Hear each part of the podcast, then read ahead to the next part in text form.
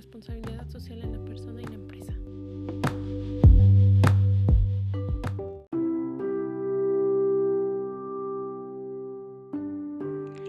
Ok, como introducción, todos sabemos o tenemos la noción de lo que es la ética. Muy similar pasa con la ética profesional. La Real Academia de la Lengua Española describe como ética el conjunto de normas morales que rigen la conducta de la persona en cualquier ámbito de la vida. De igual forma, la ética profesional se aplica en el desarrollo de la profesión trabajando de manera individual o dentro de una organización.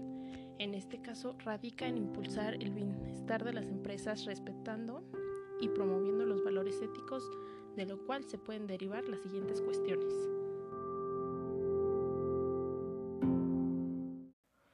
¿Cuándo puede hablarse de una organización con alta calidad de ética?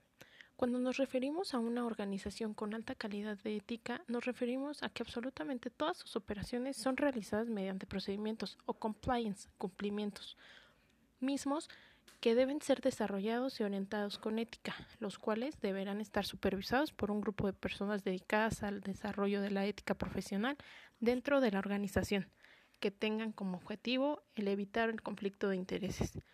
De lo anterior, considero que desafortunadamente las grandes compañías son las que cuentan con este tipo de departamentos y creo que las pymes son las empresas que más lo necesitan y no cuentan con ello. Uno de los ejemplos podría ser el SAT. Cuenta con una estructura en la cual se lleva a cabo el reafirmar los valores a los empleados. Otra en la cual yo trabajé se trató de implementar en su momento el ISO 9001, el cual no tuvo éxito, porque principalmente el dueño, pieza clave, no cumplía con las normas establecidas. Como segunda pregunta, podría ser cómo reforzar la actitud y conducta ética en la organización. En caso de no haber un departamento de ética, hacer un departamento en el cual se desarrollen normas que orienten la conducta de los empleados con ética. Asimismo, desarrollar una misión, visión y ética empresarial con la cual los empleados se sientan identificados y con el compromiso de cumplir con las mismas elaborando nuevas normas. Por otro lado, en caso de existir tal departamento, revisar cómo se están llevando a cabo las actividades del mismo que no resultan efectivas y realizar alguna actividad en la cual se desarrolle el empleado y se inculquen la práctica de la ética. La siguiente cuestión es ¿Qué relación existe entre la ética personal y la ética en las organizaciones? Como conocemos, la ética es el conjunto de valores universales, por lo cual la relación entre la ética personal y la ética en las organizaciones es que comparten la mayoría de sus valores, si no es que los mismos en el desempeño de sus actividades, como por ejemplo el respeto, el cual se debe practicar tanto en la vida cotidiana como en el ámbito profesional. Si una persona tiene el valor de no robar, por ende, dentro de la organización en la cual preste sus servicios, no lo hará.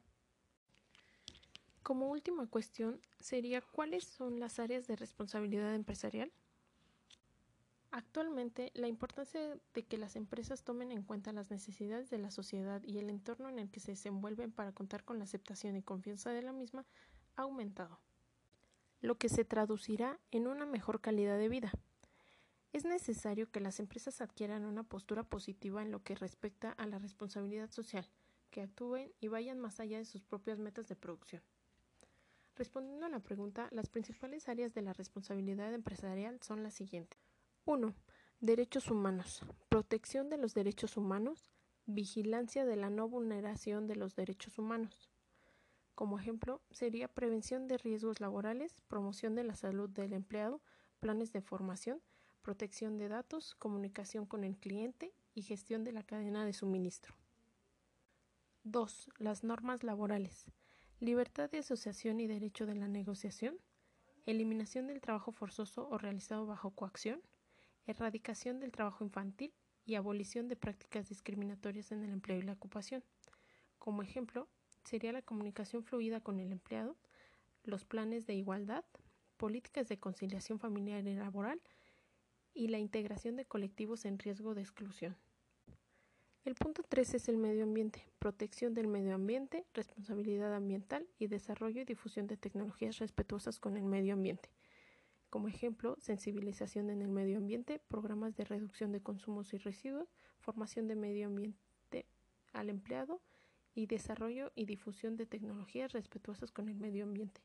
Por último, sería la lucha contra la corrupción, que serían políticas anticorrupción, contra el soborno y la extorsión.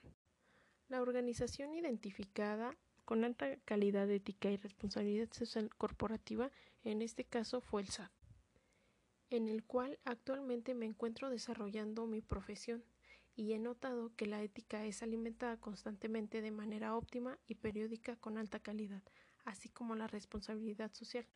Lo anterior es llevado a cabo con base en el código de conducta y la vigilancia es mediante un comité de ética, el cual contribuye a lograr la misión. Por el lado de responsabilidad social, el SAT, por ser una entidad gubernamental y tener amplias áreas de desarrollo, tiene gran compromiso para que dentro de ellas realicen servicio social. Algunas de las áreas son aduanas, recursos y servicios, servicio al contribuyente, auditoría fiscal federal, por decir algunas.